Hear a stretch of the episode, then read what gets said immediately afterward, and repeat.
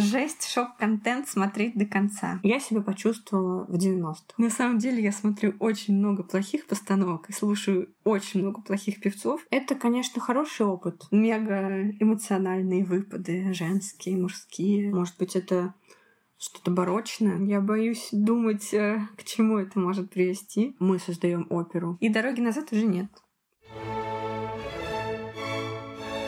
Всем привет! Меня зовут Настя. Это мой оперный подкаст «Слишком много нот». Я очень рада вернуться после некоторого перерыва. Причем вернуться сразу же с таким особенным, долгожданным разговором. Потому что сегодня у меня в гостях автор моего, уверена, не только моего, самого любимого инстаграм-аккаунта, королева оперного кринжа, а также мой личный сорт АСМР Вайслава. Вайслава, привет. Привет. Спасибо, что согласилась сегодня ко мне прийти. Спасибо, что позвала. Мы сегодня будем говорить, небольшой спойлер, в том числе и про зависимость от оперы. Как ты переносишь относительную изоляцию театрального мира сейчас? Удается ли тебе ходить в театры? Смотришь ли ты, может быть, в интернете? И как ты ощущаешь себя относительно оперы в сегодняшней непростой ситуации? Я всегда смотрела больше опер в интернете и постановок, естественно, чем в театре сейчас, потому что, к сожалению, мало спектаклей, которые можно посмотреть в Петербурге, которые действительно достойны внимания, даже премьерных. Это правда. Очень радует, что есть такой замечательный канал, как Opera Vision, на котором я постоянно слежу за обновлениями. Там каждый месяц происходят какие-то интересные события, у них там выложены спектакли, всем советую. Ну, естественно, я слежу, в принципе, за, за тем, что выходит в различных социальных сетях, потому что спектакли в основном можно найти и там. Что предлагают театры. Но не все театры выкладывают настолько интересные спектакли, как, мне кажется, могли бы. Потому что, например, вот в Венской опере я смотрела последнее, это «Похищение Сираля». А сейчас они просто уже показывают свои старые спектакли, там и 15 -го года, и 13 -го года. Эти все постановки мы все уже могли посмотреть раньше. Поэтому сейчас даже интернет-ресурс уже начинает себя исчерпывать, к сожалению. Вот из последнего, что было действительно интересным, это постановка Барри Коски Бориса Годунова, где он совершенно замечательно обыграл ситуацию с коронавирусом, потому что у него оркестр был в одном помещении с хором, все были на социальной дистанции, а на сцене были только солисты основные, и даже если ему нужно было вести каких-то второстепенных персонажей, либо миманс, то они все были в специальных масках. Но это были маски не такие медицинские, как сейчас все мы обязаны носить, а маски, сделанные специально э, гримерами, художниками, которые в то же время являлись частью их образа. И мне это показалось очень интересным. Хотя сам по себе спектакль, конечно, довольно спорный, но, безусловно, он заслуживает вашего внимания. Вот. Так что вот первая моя рекомендация — это Барри Коски, Борис Годунов. Это из новинок. В театр, конечно, ходить удается. Конечно, в основном это Мариинский театр. Но иногда лучше, наверное, туда не ходить. Из последнего я посетила спектакль Лолита, посетила спектакль Огненный ангел, но это еще раньше. Э, Тоску мне удалось посмотреть, но я осталась не очень рада этому. Лолиту я посетила, потому что очень много об этом читала, и было очень много отзывов от моих друзей и знакомых. Я знаю, что ты даже ушла в середине. Я ушла, но я вернулась. я вернулась. Ну, это можно посмотреть у меня, собственно, в профиле в историях. Ну, это, пожалуй, такие самые яркие последние мои посещения. Наша сегодняшняя тема — оперы Прокофьева. И я знаю, что для тебя это вообще отдельный объект любви и изучения. И для начала я бы хотела, чтобы ты рассказала, что тебя привлекает в оперной музыке данного композитора и чем она отличается от музыки других. Вот что в ней особенного лично для тебя? Я думаю, что стоит начать с того, что мое знакомство с его оперным творчеством началось еще в детстве. Я попала на оперу Семен Катко, Мариинский театр.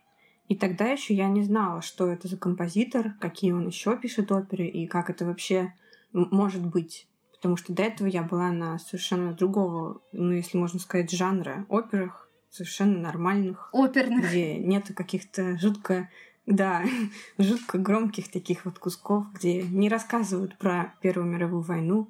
И для меня было удивительно, что в опере можно говорить на такие темы. Что опера может быть... Ну, это, как сказать, для ребенка это было удивительно. Потом я уже услышала оперу «Обручение в монастыре» и увидела постановку Юрия Александрова. Э, он же поставил Семена Катко. Это была постановка э, в театре Санкт-Петербург опера. И тогда я тоже была удивлена, как можно перенести действие оперы в э, театральный вуз, в котором проходит выпускной спектакль. И как это все совершенно нормально связывается с сюжетом самой оперы. Что касается именно любви к музыке, то она всегда находила и продолжает находить у меня какой-то огромный отклик в душе, потому что меня всегда поражает и привлекает, как Прокофьев может иногда просто выражать и эмоции людей, и общее состояние общества в этот момент. Как это все у него в музыке ярко и точно складывается в одну картинку. То есть там нет никаких, как сказать, сложных оперных пассажей, которые сделаны для того, чтобы показать, что певец может именно вот так спеть высокую ноту. Нет, это все совершенно живые люди, и они живые не только с помощью театра, как это делают иногда, а они живые уже в самой музыке. То есть я им переживаю на интуитивном уровне, можно сказать. Ну и, конечно, нетипично для вообще оперы использование таких сюжетов, как, например, Первая мировая война, Вторая мировая война, или огромные произведения русской классики, как «Война и мир». Это довольно, мне кажется, была такая рискованная затея, но он справился со всем, и это стало шедевром и до сих пор имеет большой успех. Музыка Прокофьева всегда вызывает яркие эмоции, и ты уже невольно начинаешь сопереживать и персонажам, и тому, что с ними происходит. То есть ты становишься как бы одним из участников этой стихии, потому что здесь музыка, она как такая, такой вихрь, который тебя, хочешь ты этого или нет, но он тебя все равно захватит. И но это, конечно, очень индивидуально. Кому-то больше нравится так, кому-то больше нравится, когда он в театре оперном сидит, и ему немного так тихонечко пытаются вложить что-то в уши как-то аккуратно, может быть, так как бы ювелирно немного. Здесь нет. Здесь вы сидите, смотрите, слушаете, и это просто огромный поток э, замечательной, сильной, прекрасной музыки, которая не может никого оставить равнодушным. С какого музыкального фрагмента мы начнем наше путешествие в мир Прокофьева? Конечно же, мы начнем с отрывка из оперы «Война и мир», это своего рода визитная карточка будет. Это вальс и э, кусочек дуэта князя Андрея и Наташи Ростовой. Обожаю этот момент.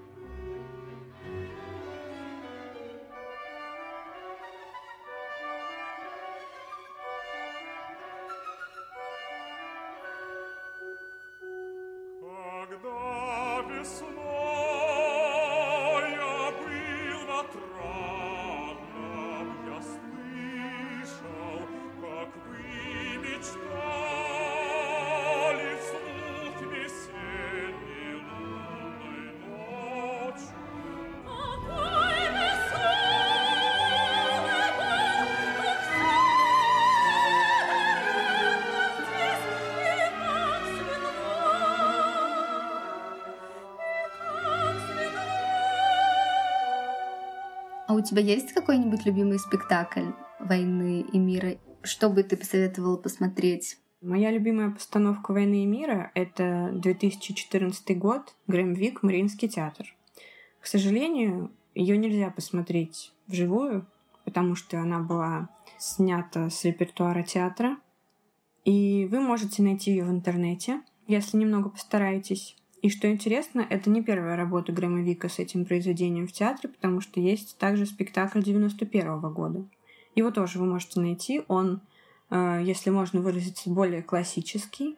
В нем нету каких-то шокирующих для зрителя моментов. Которые, как оказалось, и... были в новом спектакле Вика. Потому что мне эта постановка да. тоже очень понравилась. Я смотрела только в записи, но мне показалось что там есть, ну, такие удачные прямо слепки mm-hmm. с нашей... И как будто даже не в Мариинском театре, правда Да? Да, было ну такое ощущение. Мне очень понравился персонаж Элен, например. По-моему, она Прекрасно. просто вот... Кстати, ее исполняла депутат тогда еще Государственной Думы э, Максакова. Что тоже интересно это вписывается было, это в контекст. Двойной удар. Да. В контекст спектакля. Вот. И почему там на самом деле было столько удачных находок, и это реально, мне кажется, война и мир вот сегодняшнего дня. Я абсолютно согласна с тобой, что это выглядело очень здорово и было Неожиданно. классно осознавать, что можно прийти в театр в Петербурге и увидеть да, спектакль, да, да. который не пахнет двадцатилетними декорациями, который не восстановлен через 50 лет после того, как был поставлен, и не сказали все, боже, как раньше было прекрасно. Нет, это был совершенно свежий и актуальный спектакль, и его постановка Бориса Годунова тоже в этом театре. Я тоже ее очень советую. Она тоже была актуальной и замечательной, но «Война и мир», к сожалению, не выдержала строгой петербургской зрительской критики — и я общалась с некоторыми зрителями, общалась с исполнителями, и практически все говорили, что это спектакль, он, ну как сказать, грубо говоря, антироссийский. При этом, что именно их побуждало так судить, я, честно говоря, не очень понимаю, потому что даже в Борисе Годунове я бы поняла, какие есть на это, грубо говоря, причины. Но здесь, может быть, просто стоило, как вот тоже это относится к теме нашего, собственно, непосредственного обсуждения, может быть, иногда стоит просто относиться не так серьезно к самим себе. И я, честно говоря, для себя поменяла мнение о певице Аиде Гарифулиной именно после этого спектакля.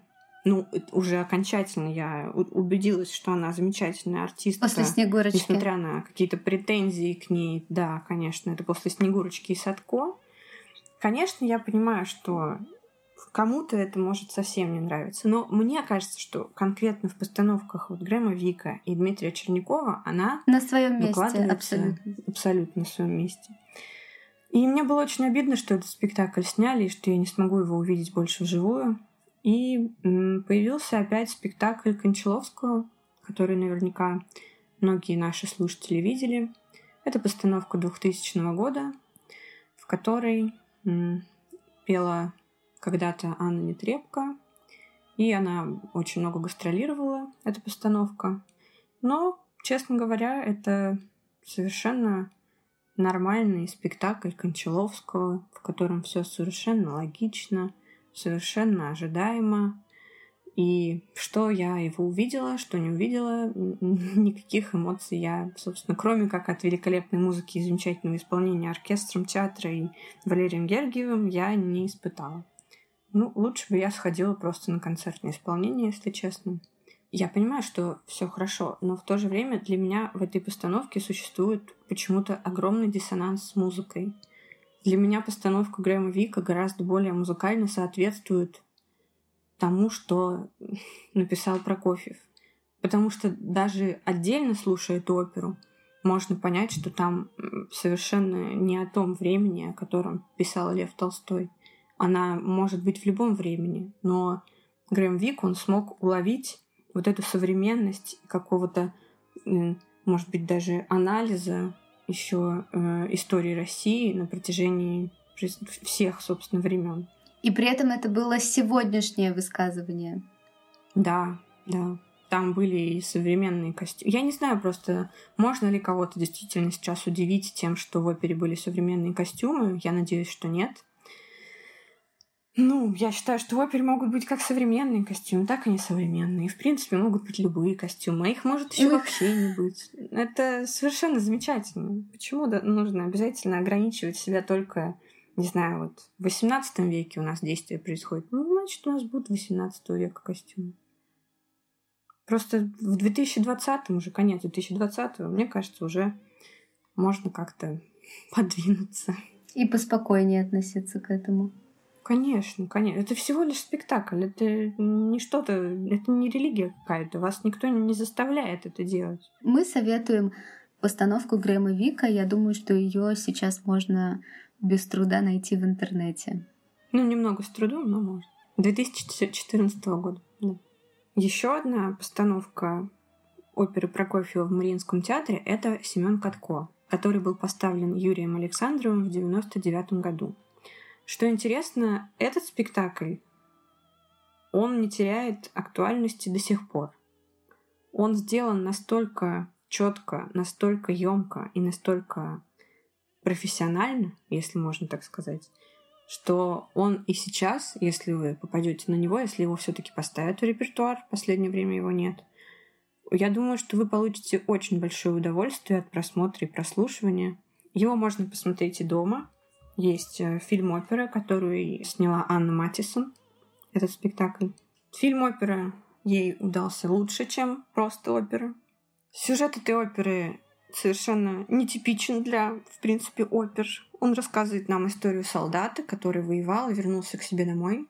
Э, время действия — это Первая мировая война и революция.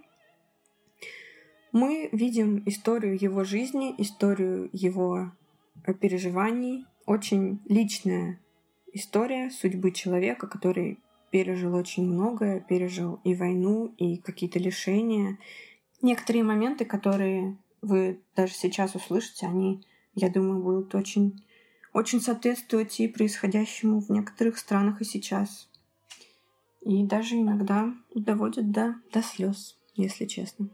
Послушаем момент поджога хаты Семена. Это как мне кажется, вообще кульминация всей оперы. Здесь соединяются сразу несколько линий. Линия героини, которая начинает сходить с ума из-за потери своего любимого, которого, собственно, убили враги. И линия народа, который помогает тушить этот дом главного героя. И, собственно, здесь и хор, и оркестр прекрасно представлен. Я думаю, что после этого отрывка вы захотите полностью послушать эту оперу.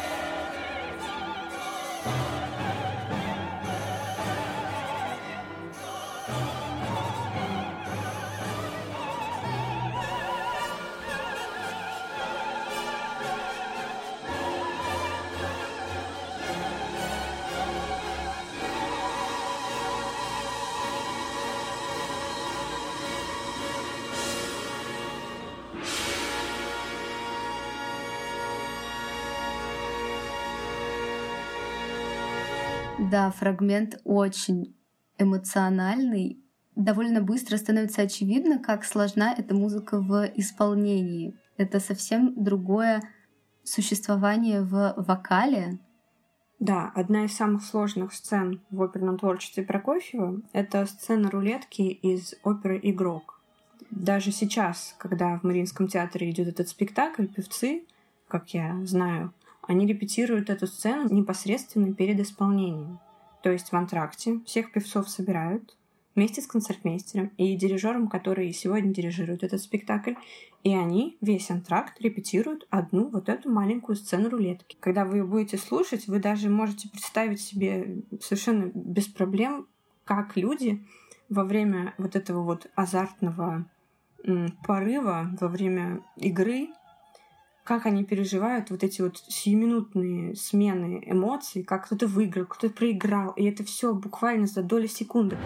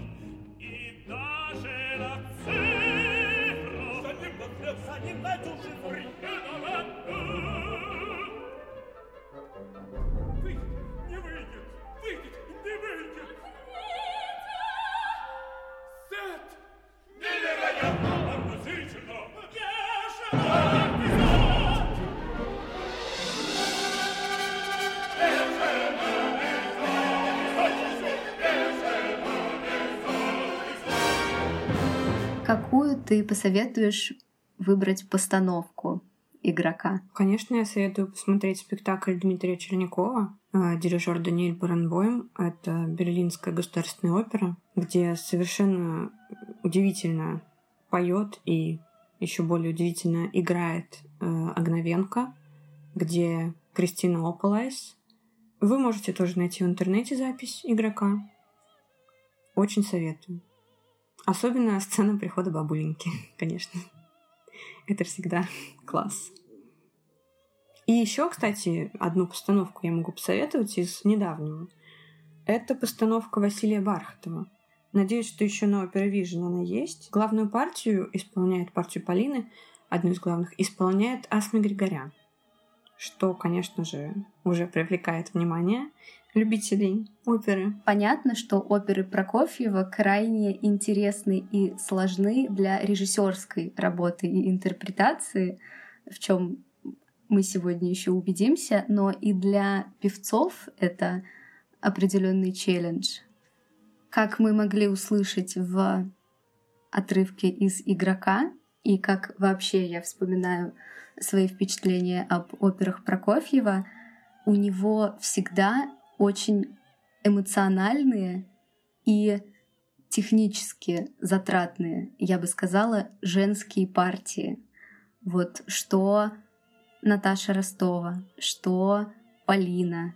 И, конечно, невозможно не вспомнить, наверное, самую кровавую женскую партию, партию сопрано в операх Прокофьева — это Рената в «Огненном ангеле». И я недавно читала интереснейшее интервью с Галиной Горчаковой. А Галина Горчакова исполняла партию Ренаты в Мариинском театре в 91 году. Да, есть запись, но запись, конечно же, не 91-го, а чуть позже. Очень советую тоже посмотреть. Это певица из всех, кого я слышала ну, в записях э, Огненного ангела, мне больше всех нравится. Я слышала недавно, как это исполняют в Мариинском театре, ту же постановку уже с другими певцами. Конечно, эффекта такого нет, потому что она держит внимание на протяжении всего спектакля, и ее партнером был тогда Сергей Леферкус, и такое большое количество прекрасных артистов на сцене, и еще замечательный оркестр. И на тот момент актуальная постановка, на тот момент постановка, которую можно было смотреть, конечно, сейчас она уже выглядит не такой. Ну, опера действительно какая-то просто... Я не знаю, можно ли сказать по отношению к той истории слова психоделическая. И демоническая. Инфернальная, демоническая. Это, кстати, моя любимая опера Прокофьева. Огненный ангел. Да. Долгое время моей любимой оперой была «Война и мир», но потом, когда я несколько дней подряд слушала оперу «Огненный ангел», собственно, как раз запись Горчакова или Феркусом. Он тебя тоже я поняла, заколдовал. Что... Мы, де... Мы да. тебя тоже. Я попала под его чары, да. Давайте тогда послушаем отрывок из этой оперы. Это будет финал. Финал оперы. Действие происходит уже в женском монастыре, куда приехал совершать акт экзорцизма инквизитор, и в том числе он будет изгонять демонов из Ренаты, главной героини. И музыкально можно услышать, что там действительно выходят демоны. Так что давайте слушать.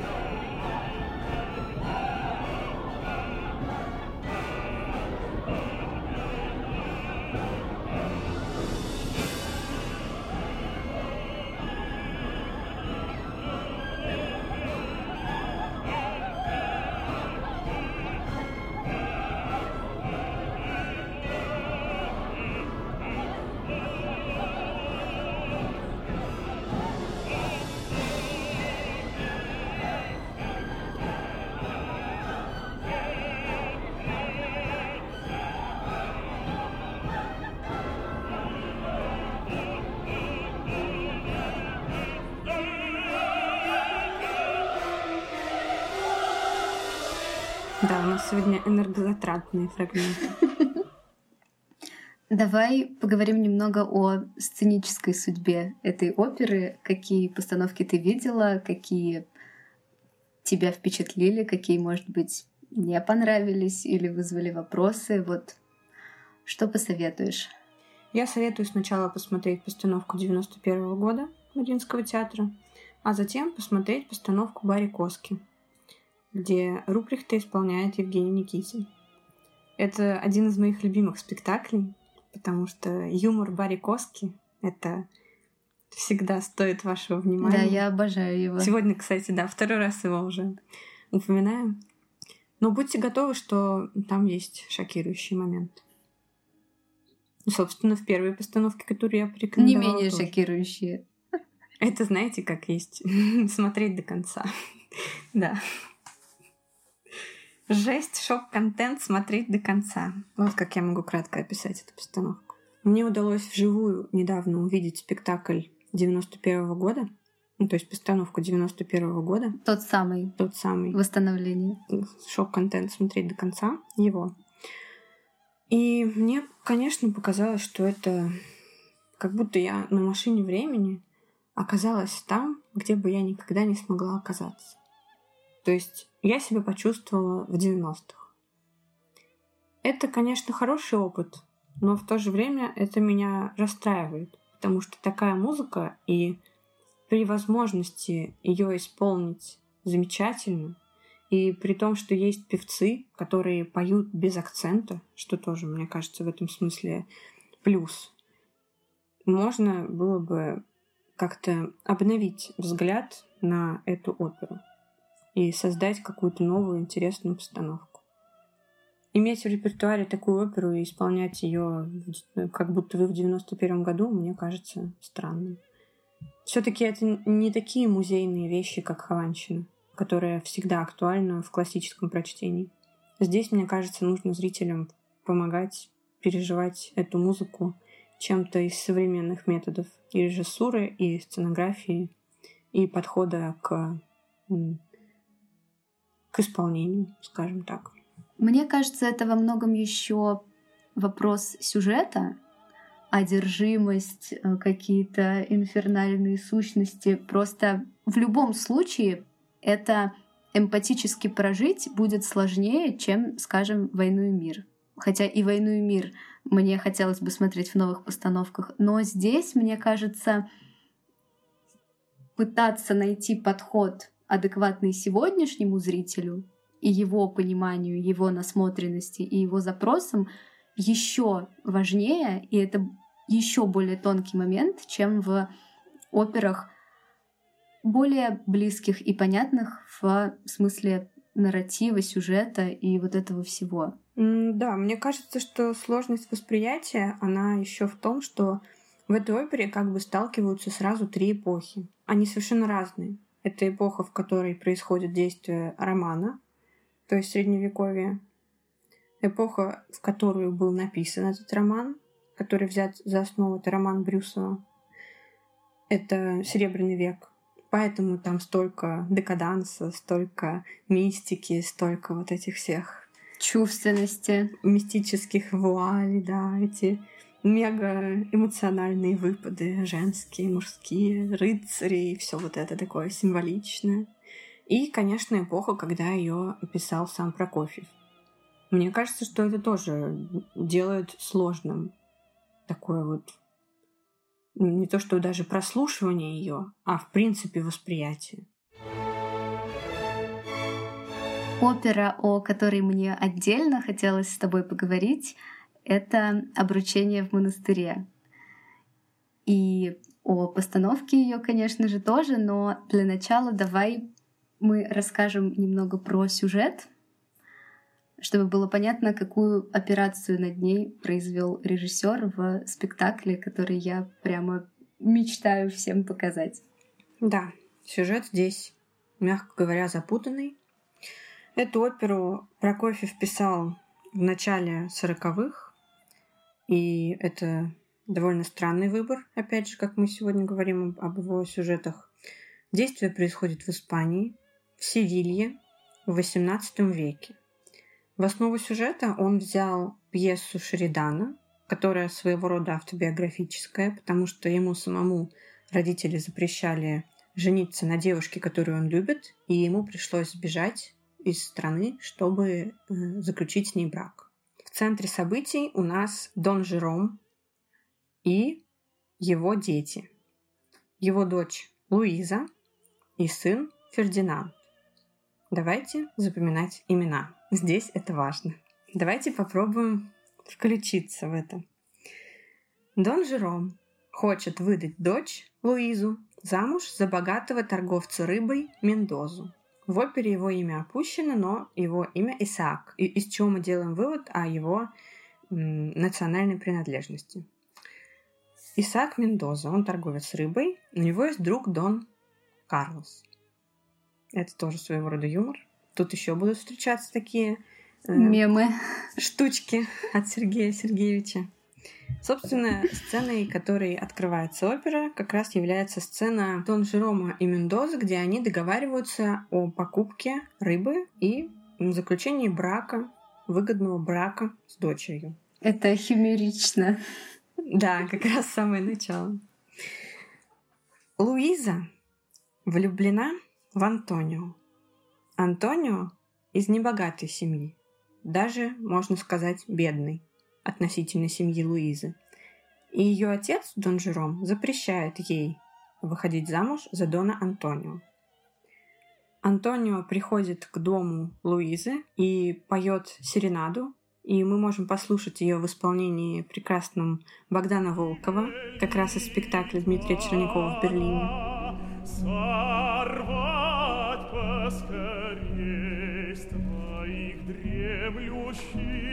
дремлющих очей повязку сна, тебе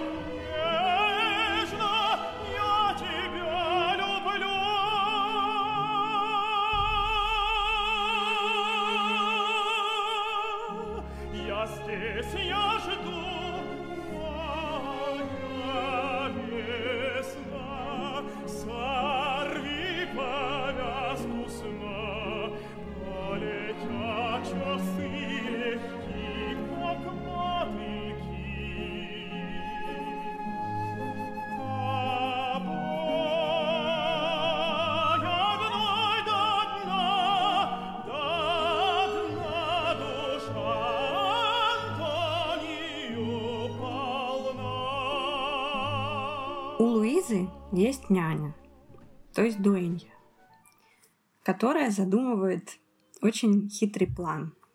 Она подкидывает письмо от Антонио, как бы от Антонио, Дону Жерому. И он злится на нее и хочет выгнать из дома.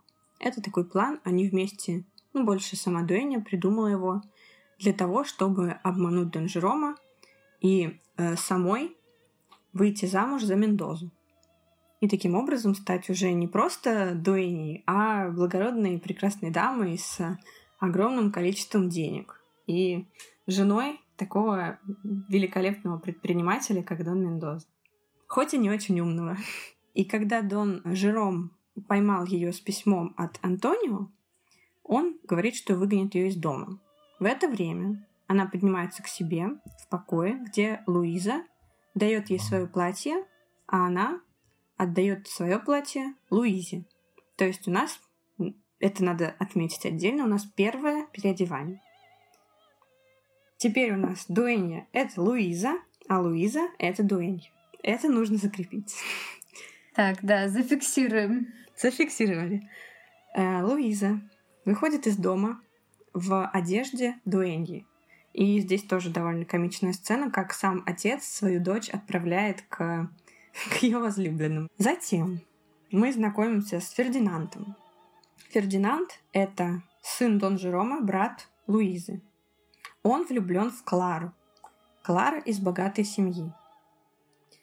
Но Клара очень странно себя ведет по отношению к нему. Она не всегда отвечает ему взаимностью. Она очень ждет, чтобы он ее добивался, а он не понимает ее намеки. Она его любит, конечно. И она об этом говорит Луизе, что Фердинанд, он меня опять обидел.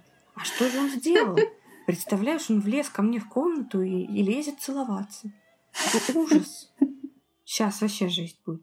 Луиза встречает на площади, на торговой площади, где, собственно, происходит торговля рыбой Мендозы, свою подругу Клару, которая тоже ушла из дома, потому что ей не дает спокойно жить ее мачеха. Девушки обмениваются любезностями, и Луиза просит Клару взаймы ее имя.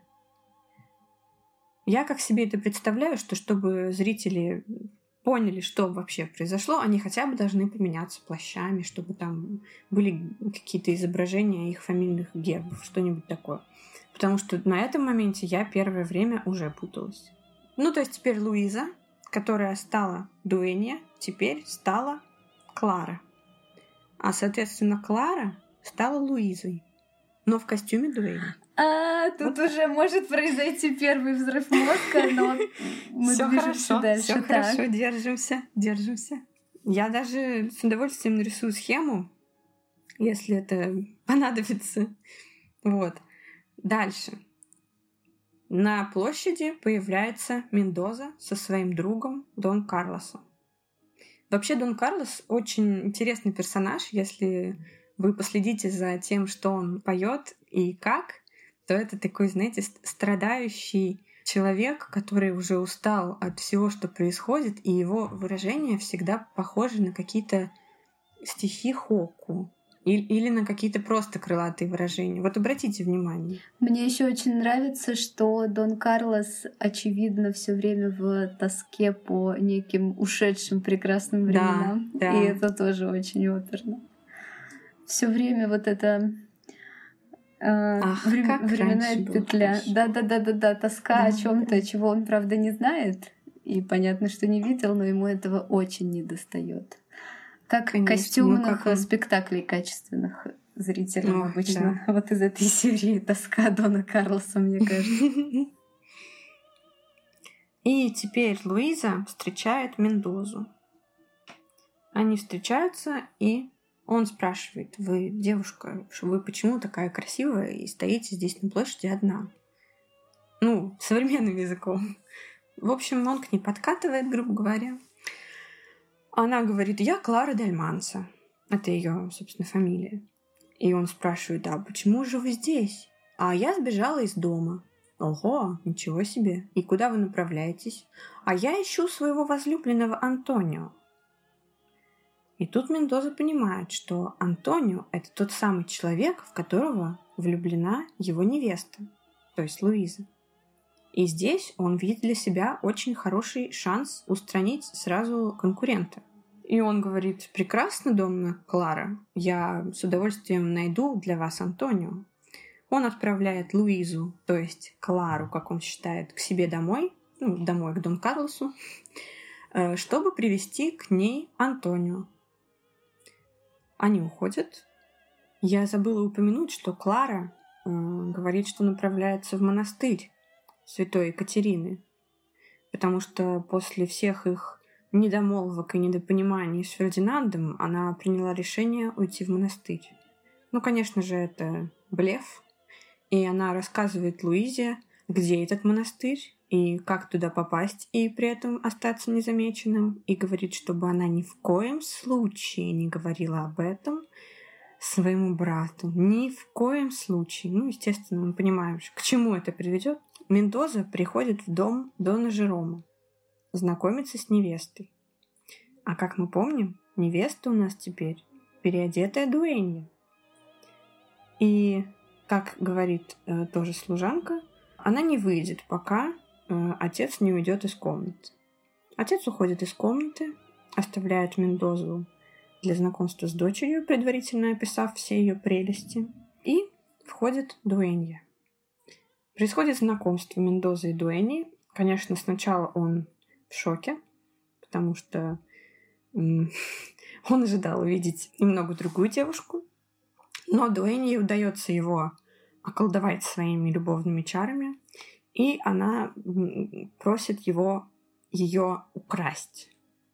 Украсть из дома. Ну, такой каприз. Ну, да. И говорит, что я буду вас ждать там-то, там-то. Вот, украдите меня. Он спрашивает, что зачем? Ну, вот, вот так. Мне так хочется. Представляете, как романтично? Нет ваша... времени объяснять. Да, ваша развивающаяся на ветру борода, я, луна, вы. Ну, это же так шикарно. Мы все таки в Испании. Соответственно, дальше мы снова переносимся в дом Дона Карлоса, где Луиза э, ожидает, когда ей приведут Антонио. Луиза, то есть Клара. Ну, то есть Луиза, но Клара. А, Мендоза приводит Антонио. Антонио не понимает, зачем его привели к Кларе. Он совершенно не имеет отношения к невесте своего друга. Он в шоке. Зачем? И когда он понимает, что на самом деле это Луиза, он, конечно же, очень рад с ней встретиться. И э, звучит прекрасный квартет, который, я думаю, мы можем сейчас включить. Это Луиза, Антонио, Дон Карлос и Мендоза. Это один из моих любимых фрагментов оперы, потому что он... Ну, вы услышите, поймете, насколько он прекрасен.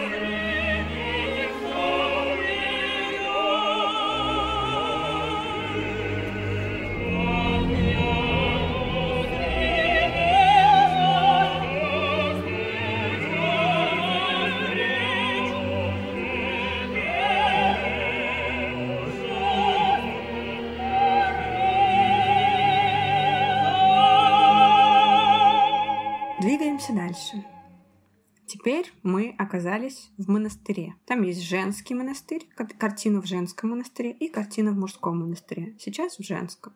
За сценой звучит хор монашек. Хору в этой опере уделяется, кстати, не так много времени. Он буквально в трех крупных фрагментах. Это хор э, о рыбе, купите рыб. Вот, собственно, монашки за сценой. ну, это даже как издевательство звучит. И финальный, финальный прекрасный кусок. Мы обязательно потом его вам дадим послушать. Итак, сейчас мы в монастыре, в котором скрывается Клара. Появляется Фердинанд, который не узнает Клару, потому что она в одежде монахини. Здесь происходит довольно комичный диалог, потом появляется э, Антонио и Луиза, которые, собственно, уже покинули дом Мендозы и Дона Карлоса. И тоже подкалывают Фердинанда словами «стыдно-стыдно, что влюбленный не узнал своей любви». И дальше происходит еще более интересная ситуация. Они пишут письмо.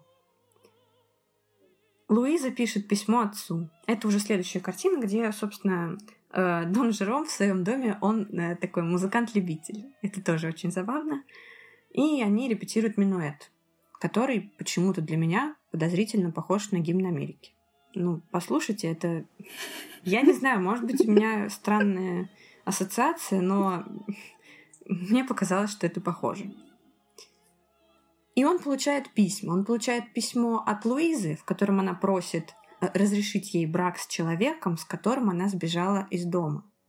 И он получает письмо от Мендозы, в котором он просит э, разрешения обвенчаться с его дочерью. А его дочь для Мендозы — это Дуэнья. То есть мы уже в таком двойном обмане. И вот э, с точки зрения Дона Жерома мы, мы обмануты дважды, а скоро будем и трижды. Теперь в монастыре у нас три пары.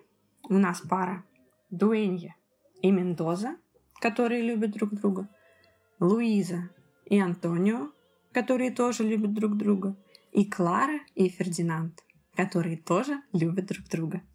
И они просят монаха... Страйк. Здесь оправдываем название. Они просят монаха их обвенчать. Ну, вы понимаете, что это, мягко говоря, плохая идея, в XVIII веке в Испании просить монаха обвенчать влюбленных в монастыре. Вот. Но этому предшествует, кстати, очень э, колоритная сцена, сцена пьянства монахов. Сейчас бы, наверное, сказали, что это оскорбление чувств верующих. Наверное. Не знаю. Послушайте, посмотрите. И заплатив взятку, собственно, святому отцу, они официально обвенчаны. Теперь это, это нормальная испанская семья. вот. И дороги назад уже нет. Дон Жером уже созывает гостей на праздник, на праздник того, что его дочь э, все-таки вышла замуж за Мендозу, как он и хотел. И здесь мы уже приближаемся к финалу. В финале э, там сказано, что к вам уже приехал Дон Жуан и Дон Кихот уже приехали к вам на праздник. То есть мы опять сталкиваемся с этими оперными отсылками. Все пришли. И это тоже стоит запомнить, потому что когда мы будем говорить о конкретной постановке, мне кажется, что именно это стало причиной такого финала. Вот. И начинают собираться гости. Первыми приходят, а, собственно, Луиза, Антонио. Ну, естественно, Дон Жером не понимает, почему Луиза с Антонио, и очень злится. Но затем входят Фердинанд и Клара. А Клара, она из очень богатой семьи.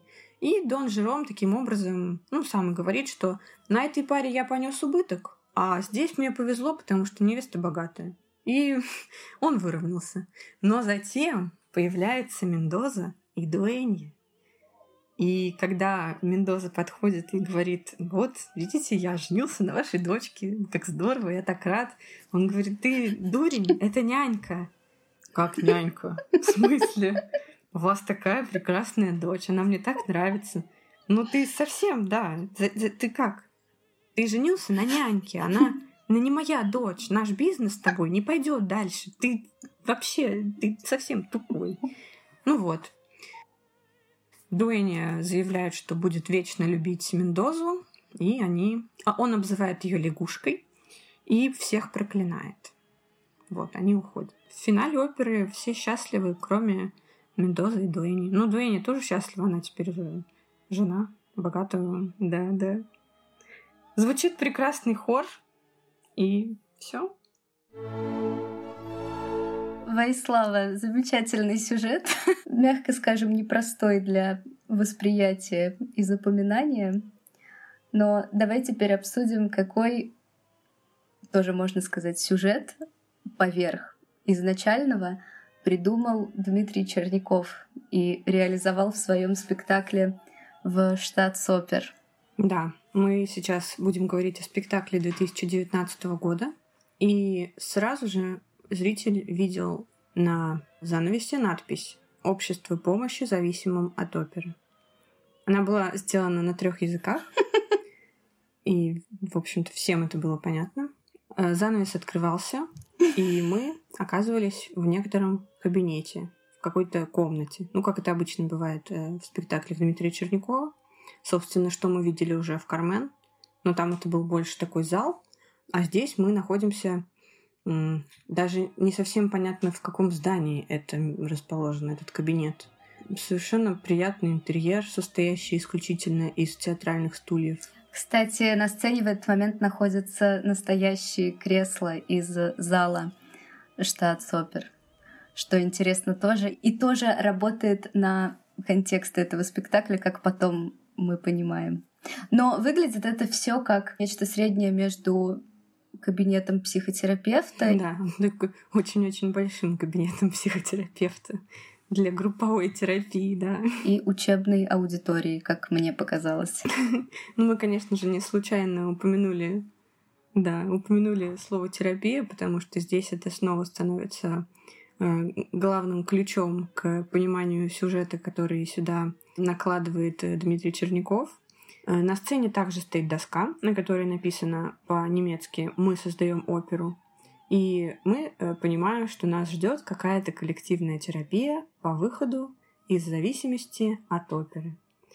Ну, это уже хорошее начало, мне кажется, для того, чтобы...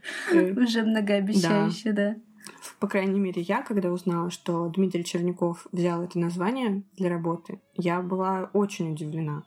И я уже строила совершенно безумные теории о том, что же мы там увидим, что это будет, куда он перенесет действие, как это вообще будет работать, зачем он взял такой сюжет. Это совершенно нетипично для него. Это, конечно, ну, русская опера, это понятно, но почему такую оперу он взял? Игрок — это вполне адекватно и нормально. Это было в том же театре. Но обручение в монастыре, Испания, 18 век куда. И, конечно, все обернулось совершенно не так, как я предполагала. Такого варианта у меня, конечно же, и быть не могло, что мы попадем в этот клуб, так сказать, зависимых от оперы. В этом зале, мы будем называть это зал, сидят люди. Они по-разному одеты, разного возраста. Да, те, те самые, зависимые. зависимые. Они пришли, и, честно говоря, судя по выражению их лиц, они не очень-то верят в то, что это им поможет излечиться. И мы э, понимаем, что именно с ними нам придется провести ближайшие несколько часов своей жизни. Э, и еще есть очень важный персонаж. Это их, так сказать, коуч, который стоит около этой доски и начинает писать имена персонажей. Он пишет э, имя Мендозы, пишет имя Дон Жерома, и мы начинаем понимать, что им придется брать на себя роли из этого спектакля. Но при этом этот спектакль, что очень, мне кажется, прекрасно сочетается с таким сложнейшим сюжетом, этот спектакль они как будто сами сочиняют.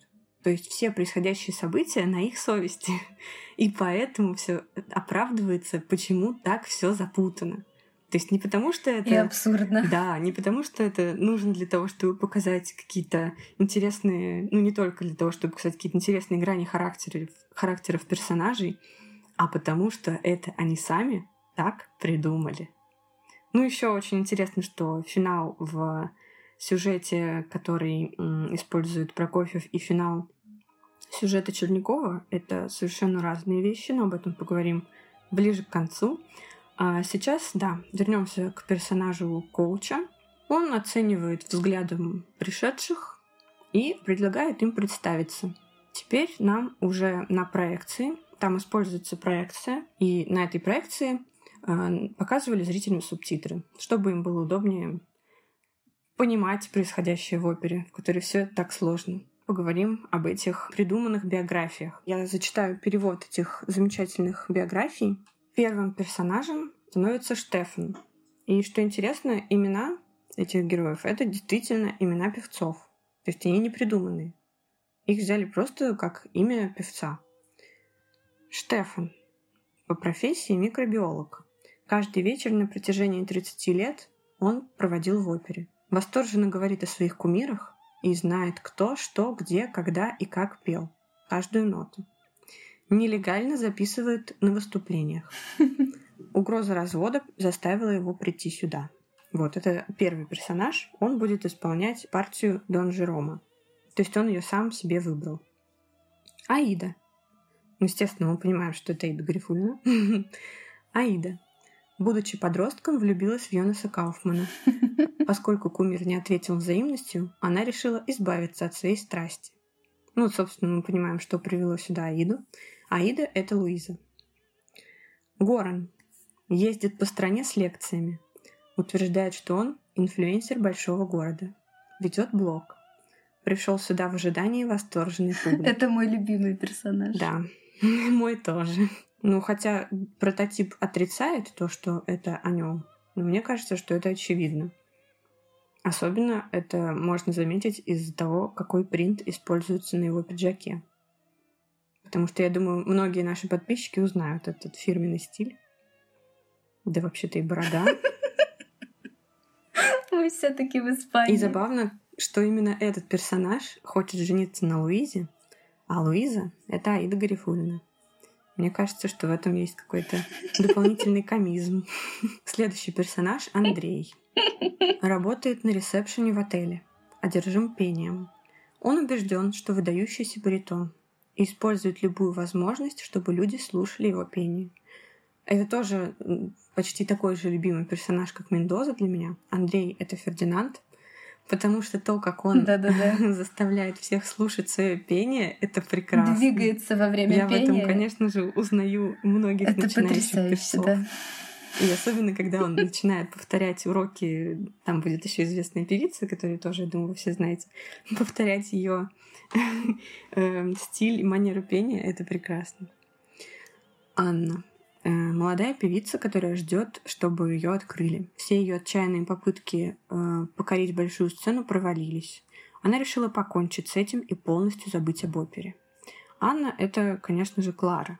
Ну, если вы заметили, здесь эти биографии очень связаны с героями, которые находятся непосредственно в опере.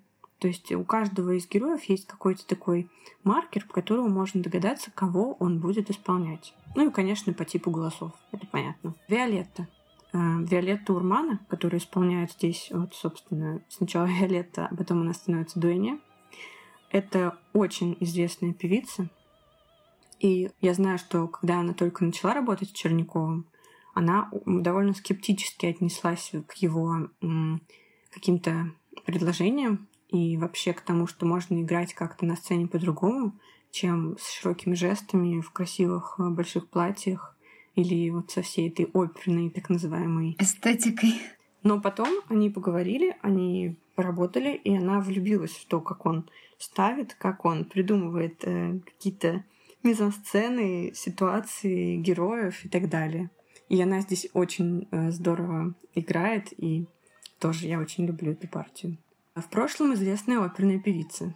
Болезненно переживает упадок своей карьеры. Это ее биография, да. в спектакле. То есть э, она и есть известная оперная певица. А здесь она оперная певица в прошлом очень известная. Такая самоирония, которая вообще нетипична для оперных певиц, как мы знаем. Болезненно переживает упадок своей карьеры. Чувствуя себя отвергнутой, имеет некоторую надежду разорвать мучительную связь со своим оперным прошлым. Ну вот такая вот у нее биография. Богдан. Как раз Богдан Волков, который был гостем в твоем подкасте. Да, да, да. Он здесь молодой поклонник Виолетты. Посещает все ее представления, копирует ее жесты и интонации. Пытался купить что-то из деталей ее костюма. Он такой безумный фанат. Да. Мне еще очень нравится, как он выглядит в начале спектакля. Серой куртки в капюшоне. Да, безумный фанат-маньяк. Ужас. Но потом, да, спойлер, ему все таки удастся добыть кое-какие детали ее костюма при очень интересных обстоятельствах. Он исполняет партию Антонио, то есть э, впоследствии жених Аиды, то есть Луизы.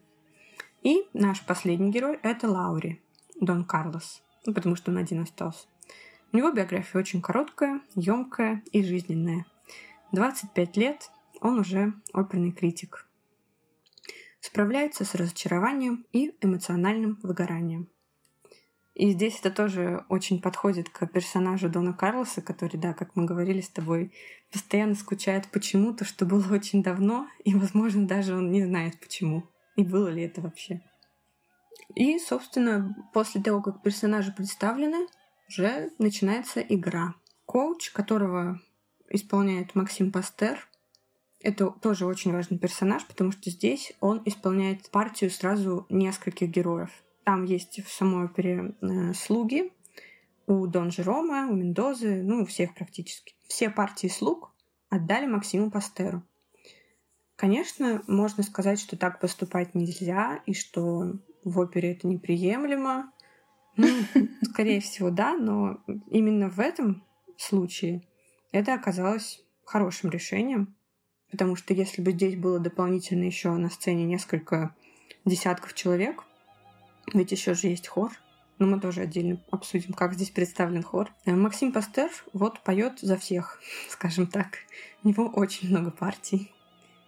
И здесь он как раз э, исполняет эти партии слуг, которые были у Прокофьева часто такими масками, двигающими действия.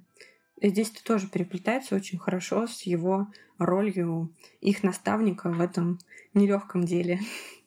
Избавиться от зависимости от оперы. Он предлагает, собственно, начать им рассказывать свою историю, начать им сочинять оперу и записывает э, каждого персонажа к персонажу оперы. Ну, то есть мы видим имя которое в самой опере, и имя героя, который человек, артист. Они начинают втягиваться. Сначала не все хотят этим заниматься. И он просто тогда открывает двери и говорит, ну, если вы не хотите, тогда уходите. Нет, нет, нет, мы будем продолжать, будем продолжать. Так проходит несколько картин, и затем во время интерлюдии происходит вообще, наверное, один из моих любимых э, кусков в этой опере, когда во-первых, они делают зарядку, успокаивающую зарядку, да, такую дыхательную гимнастику. Поняли, что игра идет, и ее уже не остановить. И поэтому, я думаю, он решил их немного успокоить. Затем они все э, смотрят видео, в котором показаны успешные результаты, успешные истории людей, которые уже проходили этот тренинг. Ой, да-да-да, это один из моих любимых тоже моментов. И это достойно отдельного, да, это прекрасно. Нам там, вы вот когда будете смотреть, обратите внимание на бегущую строку хоть она и э, не на русском языке, но все-таки там можно понять, что они говорят, и это прекрасно. Это очень смешно. Там, например, один из излечившихся говорит, ну то есть написано mm-hmm. на вот этой бегущей строке поверх его разнообразных жизнеутверждающих фотографий в путешествиях с друзьями. И текст и текст, да-да-да, и текст там э, что-то вроде «Теперь я выздоровел, и моя жизнь больше не зависит от расписания оперных сезонов». Как-то так. Прекрасно. Мне вот это очень нравится. Я больше не думаю о том, как бы это включить. И когда э, в опере должен звучать хор, они просто садятся на кресло, им коуч выдает наушники, и они слушают хор. Там написано на стене что сейчас вы прослушаете хор из оперы Прокофьева «Обручение в монастыре». И то есть хор, он тоже встроен в терапию. Э, так проходит, собственно, первое действие оперы. Дальше они уже начинают чувствовать вкус того, что происходит, и понимают, что можно менять правила и делать уже что-то вне границ, которые поставлены этим тренингом. Там будет очень много интересных ситуаций, будут и, и любовь, и страдания, и как раз персонаж фаната, которого исполняет Богдан, тоже раскроется по-своему. Ну, я не хочу сразу много спойлеров давать. И у нас полностью закрытое пространство, в котором вот они э, существуют всю оперу. То есть больше никаких новых героев не появится. Совсем. Ни одного. Нет. На этой терапии. Они закрыты и должны сами справиться со своими со своей зависимостью от оперы. Справились все, а значит, и мы когда-нибудь справимся. Но не справился персонаж Дон Жерома. И здесь финал, он у Чернякова по сюжету финал происходит, когда все пары э, женятся, и они счастливы, покидают, собственно, это место их э, пребывания на терапии, и найдя любовь, что тоже немаловажно. То есть в этой терапии у нас еще образовалось как минимум три пары, которые вполне возможно продолжат свое общение и после выхода из этих дверей. И остается один Дон Жером. Начинается картина бала у Дона Жерома дома. И появляется надпись «Сон Дона Жерома». То есть он можно сказать, немного начинает сходить с ума. То есть микробиолог не смог избавиться от зависимости от оперы. Очень по-оперному тоже, мне кажется. Да, на то, что происходит дальше, вообще не входит ни в какие рамки, никаких постановок, потому что когда я первый раз это увидела, у меня взорвался мозг.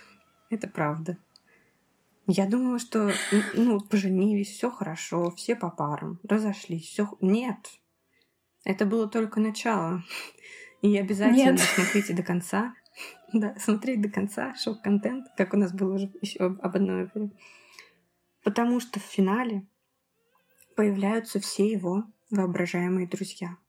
Входят персонажи, ну это же все в его голове, входят пары, он их благословляет. Происходит вполне нормальный сюжет, который и в опере у Прокофьева есть. Благословил детей, все хорошо. Посмеялись, что Мендоза женился на няньке все отлично. Ну, то есть ничто не предвещает? И... Нет, все отлично. Виолетте подарили букет, но она же оперная дива. Все как надо. Тут открываются двери, и на сцене появляется хор, который, собственно, есть у Прокофьева. Но хор одет не как обычно одевают хор. Каждый артист хора представляет образ какого-то известного оперного персонажа, в известной постановке. Или даже певца. Или даже певца. Там есть э, такие знаменитые персонажи, как Тоска в исполнении Марии Каллас. Вы ее сразу же узнаете по платью красному бархатному и соответствующему макияжу. Очень-очень здорово, когда к нему подходит Монсеррат Кабалье, и он начинает прыгать от счастья. Потому что он так мечтал встретиться с ней. Потом там еще есть Джесси Норман, угу. Ариадна. Кавалер Розы. Саламе с блюдом с отрубленной головой. Лоин Грин, конечно же, с лебедем под мышкой. Есть Вотан, который с повязкой на глазу. Есть Зигфрид с мечом и рогом.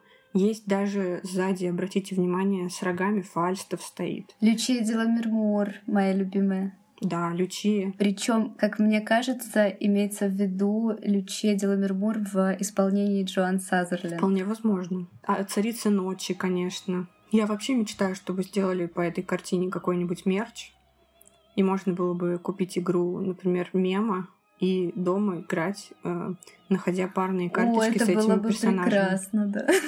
Я бы мечтала об этом. Ну, это же мерч немного. Потому что стикеров в Телеграме мне недостаточно. И можно разгадывать этих персонажей бесконечно. Там даже есть Шаляпин. Да да много всех. Там есть Борис Годунов. Да, Борис Годунов. Там есть, э, конечно же, Мадам Баттерфляй. Турандот мы сказали, да, уже? Там есть и Турандот. Там есть неизвестная мне героиня с рыжими волосами. Да, вот это, кстати, хороший вопрос. Может быть, это что-то барочное. Так что я бы посоветовала посмотреть эту постановку и для финала тоже. Потому что вся терапия очень интересно проходит, но то, что случается в финале, нужно видеть собственными глазами. То есть терапия не помогла? Да, к сожалению, одному из участников она не смогла помочь в этом случае. И он в конце предался оперному безумию. Да. Так и произошло. Мне на самом деле очень понравилось, как в данном спектакле реализован метод Черникова, потому что он же не первый раз уже прибегает вот к этой идее какого-то тренинга, ну какого-то угу, такого да. искусственно созданного обстоятельства, в котором оказываются герои. Один из самых ярких примеров использования именно оперного сюжета как терапии для преодоления личных проблем каких-либо, в данном случае психологических, это постановка оперы «Кармен» 2017 года. Человек помещается в определенные обстоятельства и должен начать действовать в соответствии со своим характером. Э, терапию Черняков использует еще в Садко. Это из последних спектаклей Садко Большой театр 2020 год. Мне посчастливилось увидеть этот спектакль вживую. Я была на премьере. Да, мне тоже. 14 февраля, в День всех влюбленных, влюбленных в оперу. Там тоже герой и не один, а сразу три. Они помещаются в среду русской былины и существуют в ней. Соприкасаются как с персонажами выдуманными, то есть, опять же, это артисты, переодетые в каких-либо персонажей оперы. И э, также они взаимодействуют друг с другом. И здесь это тоже очень интересно наблюдать. Так что терапия — это, можно сказать, такой уже фирменный стиль Дмитрия Чернякова. Его, конечно, иногда ругают за то, что он нашел какой-то один ключ, какую-то одну модель для постановки опер. Но мне кажется, что в данном случае это идеальное попадание как в Кармен, так и в обручении в монастыре. И это помогает и понять оперу, и почувствовать ее. И очень мне интересно, будет ли терапия в «Пиковой даме» в мае. Потому что мы все очень ждем премьеру спектакля. Главную партию исполнит Брэндон Йованович, а партию Лизы исполнит великолепная Асми Григорян. Я очень этого жду. И тоже уже, конечно же, строю какие-то э, свои теории, которые никогда не оправдываются. Давай сделаем некоторые э, ставки. Я делаю ставку на то, что будет нервный срыв в исполнении Асми Григорян. Я могу сказать, что я уверена в этом на 80%. В в остальном, мне кажется, что в пиковую даму очень вписывается его теория с терапией, потому что здесь э, как, может быть, Герман это переживает, либо Лиза, которая тоже оказалась в каком-то психологическом кризисе и эмоционально уже устала от жизни, которую она ведет. Я не знаю, что это будет, но мне кажется, что здесь не обойдется без терапии. Ты думаешь, не обойдется без больных? Да, без больных и сумасшествия в конце. Вот, кстати, мне кажется, что может быть, ну это такие уже предположения на грани фантастики, может быть, Лиза, попав в эту терапию, э, да. в сцене самоубийства, она все-таки сможет, да, может быть, и она уйдет. сможет это, да, и уйдет. Ага. А Герман, он тоже, может быть, сойдет с ума, как и, и останется э, в мире персонаж. Да. Кстати, персонаж Дона Хазе тоже почти сошел с ума в финале. Это интересно. В Кармен. Да, он, он уже тоже на грани нервного срыва, но ему это было даже нужно, чтобы он смог снова испытывать... Ну да, чтобы он смог снова испытывать э, какие-то эмоции, которые он на данный момент уже не может испытать. И он прекрасно возвращается в мир, хотя по его взгляду мы понимаем, что он уже совсем другой это другой человек, чем который вошел вначале в здание и с некой усмешкой относился к тому, что ему предлагают сделать. Вот, так что мне кажется, что Герман вполне может оказаться заложником терапии, и фраза «Герман, что с тобой?» в финале будет звучать уже не так, как раньше. И ведь Отлично. там, что наша жизнь игра. Ну, это же идеально ну, ложится. Да. да. Терапия это тоже игра. Вот и все. Вот. Можно не покупать билеты в оперу. Мне еще в связи с э, этим методом вспоминается Дон Жуан Моцарта, тоже в э, постановке Черникова. Но не в смысле терапии или какой-то ролевой игры, а в том смысле, что нам также предлагалось наблюдая за героем оперы, учитывать некую биографию. Ну и то, как они связаны между собой изначально, да. И то, как они связаны между собой, потому угу. что там это такой семейный да. портрет в интерьере. Вот это тоже очень-очень здорово. Этот спектакль вообще для меня открыл, как можно, не вторгаясь в формальный материал, кардинально угу. поменять внутренние угу. мотивировки персонажей. Это просто потрясающе. Я не могла не сказать что-нибудь про Моцарта. Да, конечно. Как ты понимаешь. Ну, это как без этого? Ни дня без Моцарта. Да. И, конечно, в обручении в монастыре это тоже работает очень интересно. Вот эти новые взаимосвязи и сюжет, накладывающийся на сюжет. Стоит, конечно, отметить музыкальную составляющую, потому что как всегда, за пультом был неподражаемый Даниэль Баренбойм, который очень много сотрудничает э, с Дмитрием Черняковым. И я уже упоминала певцов, которые совершили, можно сказать, героический поступок, потому что для иностранных певцов выучить и исполнить такой сложный материал, это, я считаю, подвиг. Но блистали и русские солисты. Богдан Волков, Анна Горячева, Аида Гарифулина, Андрей Желиховский который тоже очень часто поет в постановках Чернякова. Да, и, кстати, интересная история. Я тут вспомнила, что когда-то Черняков мог поставить «Войну и мир». Он собирался ее делать с дирижером Юровским, но, к сожалению, не удалось по ряду причин. И вот, может быть, это будет когда-нибудь, я не знаю, может быть, не будет. Но это было бы интересно. Он бы снова прикоснулся к творчеству Прокофьева. Вот как ты думаешь, ты бы хотела принять участие в таком тренинге? Или для тебя бы это закончилось как для я Дона боюсь, Жерома? Я боюсь думать, э, к чему это может привести. Потому что, если честно, я не хочу избавляться от своей зависимости от оперы, потому что она меня пока что устраивает. Мне очень нравится смотреть новые спектакли, старые спектакли, как-то сравнивать одно с другим, певцы, оркестры. Это так замечательно. Это такой свой мир, в котором есть свои совершенно законы, которые могут понять совсем мало людей. Так что я бы, я бы отказалась от участия в такой э, программе, потому что, во-первых, либо бы я закончила как Дон Жером, либо случилось бы что-нибудь еще похуже. А похуже это оказаться на экране излечившихся людей с титрами. Теперь я не думаю постоянно о том, как бы включить оперу. Да, да. Ну, конечно, любая зависимость это плохо, но мне кажется, что здоровая дозировка оперы, она никому не повредит.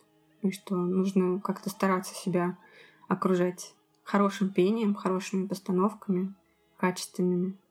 И тогда в вашей жизни все будет хорошо. Это говорит человек, который ведет паблик оперный кринж, в котором, в принципе, каждое видео — это что-то ужасное.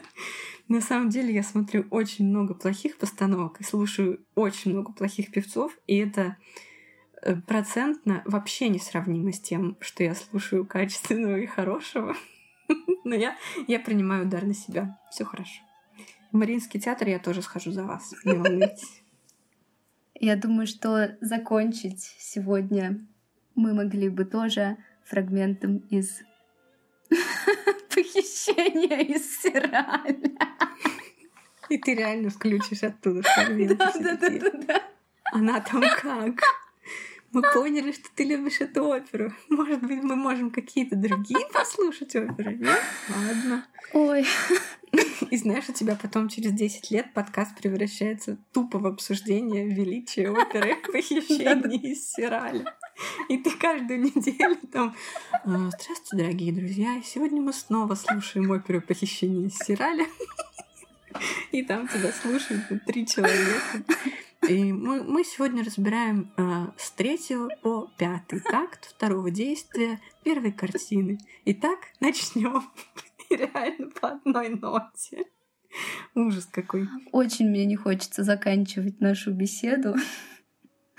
Но я думаю, что пора настала для финального фрагмента, и я думаю, хорошо было бы послушать тоже что-нибудь из обручения в монастыре, Какой это будет момент? В финале мы послушаем финал оперы «Обручение в монастыре». И обратите внимание, здесь будет звучать интересный инструмент, который а, Сергей Прокофьев ввел специально в эту оперу. Это металлические стаканчики. Они отчетливо слышны. И они были, что интересно, изготовлены специально на заводе в Петербурге для этой постановки, для, для премьеры. Оперы. И их, да, и вот те стаканчики, которые были на премьере, они привели в восторг самого Прокофьева, который весь спектакль, как пишут, ждал наконец-то, когда это выстрелит. И был очень счастлив, когда услышал, со... ну, он все таки как большой ребенок такой своеобразный. Эм, очень был рад услышать свою придумку. Скорее бы, скорее бы. Дался его спецэффект. А сейчас эти стаканчики находятся в музее Мариинского театра. Правда, мне непонятно, где находится сам музей Мариинского театра. Возможно, где-то в Мариинском театре. Надеюсь, когда-нибудь туда попасть. Файслава, спасибо еще раз за такой потрясающий разговор. Да, спасибо. Очень рада была, что ты меня пригласила. Я надеюсь, что, может быть, мы даже это повторим. Вообще класс. С удовольствием. Хочешь что-нибудь пожелать слушателям? Да, я бы хотела пожелать здоровой зависимости от оперы, чтобы в вашей жизни опера все-таки присутствовала, и побольше смотреть хороших спектаклей и слушать хороших певцов. Это был подкаст «Слишком много нот». Пишите нам отзывы и комментарии. Обязательно подпишитесь на аккаунт «Твой слава отравила Владу». Наслаждайтесь музыкой и до новых встреч. На канале «Сумерки богов».